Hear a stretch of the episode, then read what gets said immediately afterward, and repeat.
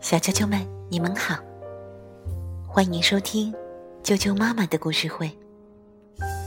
我是爱酱妈妈，今天要给大家带来的故事名字叫做《和平是什么》，由陕西人民教育出版社出版。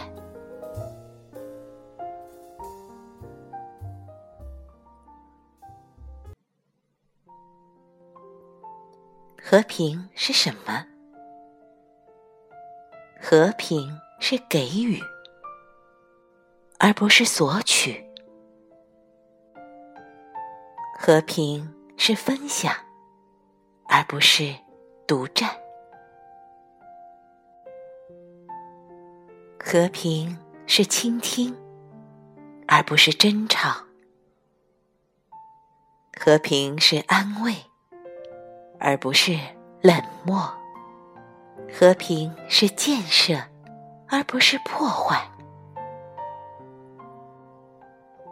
和平是一起玩耍，而不是破坏游戏；和平是友谊，而不是仇恨；和平是喜欢，和平是爱。人们常用蓝色和白色来代表和平。天空和海洋是蓝色的，白色纯洁、鲜亮而真实。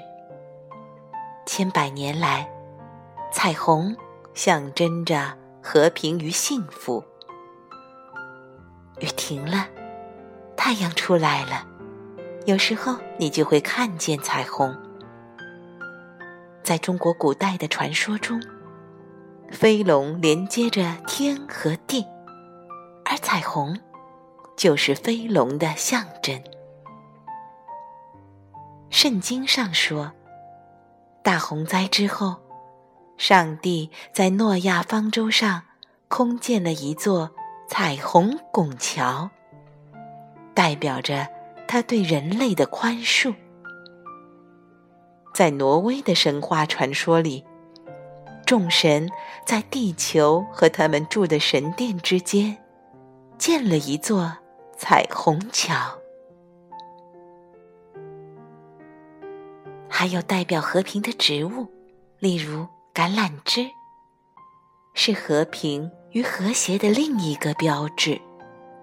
在古希腊神话里，智慧和纯洁女神雅典娜。向雅典人民赠送了一支橄榄枝。橄榄不但可以食用，而且可以用来榨橄榄油，还可以贸易出口。橄榄树要很多年才能结果，因此，橄榄成为了坚韧不拔和长久安定生活的象征。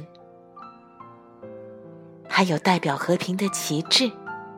有的国旗颜色中包含着象征和平的白色。爱尔兰的国旗主要由橙色和绿色组成，中间有象征和平的白色条纹。白色把橙色和绿色融合在一起。尼日利亚的国旗中间是白色条纹。两边是绿色的条纹，绿色条纹象征着国土上生长着的万物。在战争中，一方军队若想要投降或者议和，就会举起一面白色的旗帜。和平旗也叫七彩旗，它的颜色就来源于彩虹。还有代表和平的鸟。人们普遍认为，鸽子是和平与纯洁的象征。一九四九年，著名艺术家帕布罗·毕加索在世界和平大会的海报上画了鸽子。在古希腊神话里，鸽子代表着生命的重生。在圣经里，诺亚从方舟里放飞了一只鸽子，它衔着一只橄榄枝回来，诺亚便知道洪水已经退去。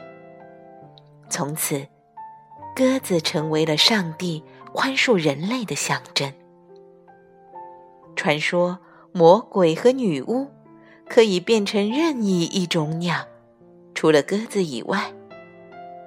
在欧洲，人们曾经相信，当一个人即将死去的时候，假如一只鸽子绕着他的房子飞，他的灵魂就会得到永远的安宁。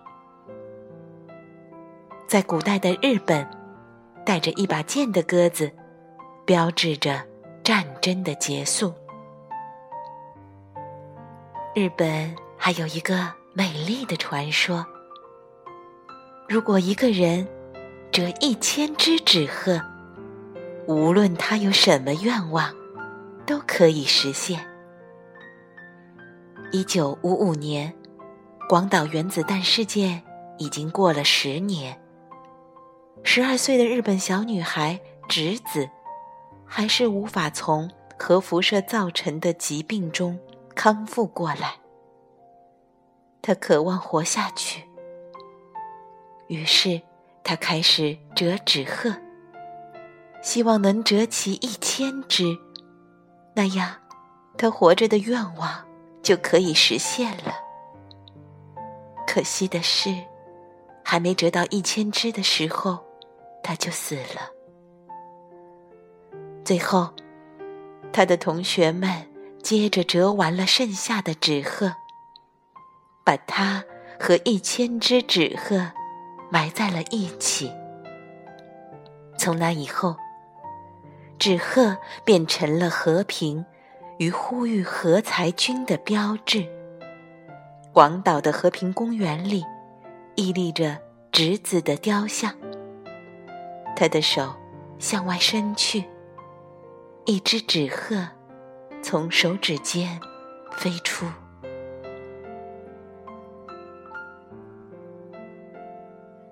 有关于和平的事，今天就讲到这儿。有机会，大家也可以一起来学学怎样折纸鹤。再见。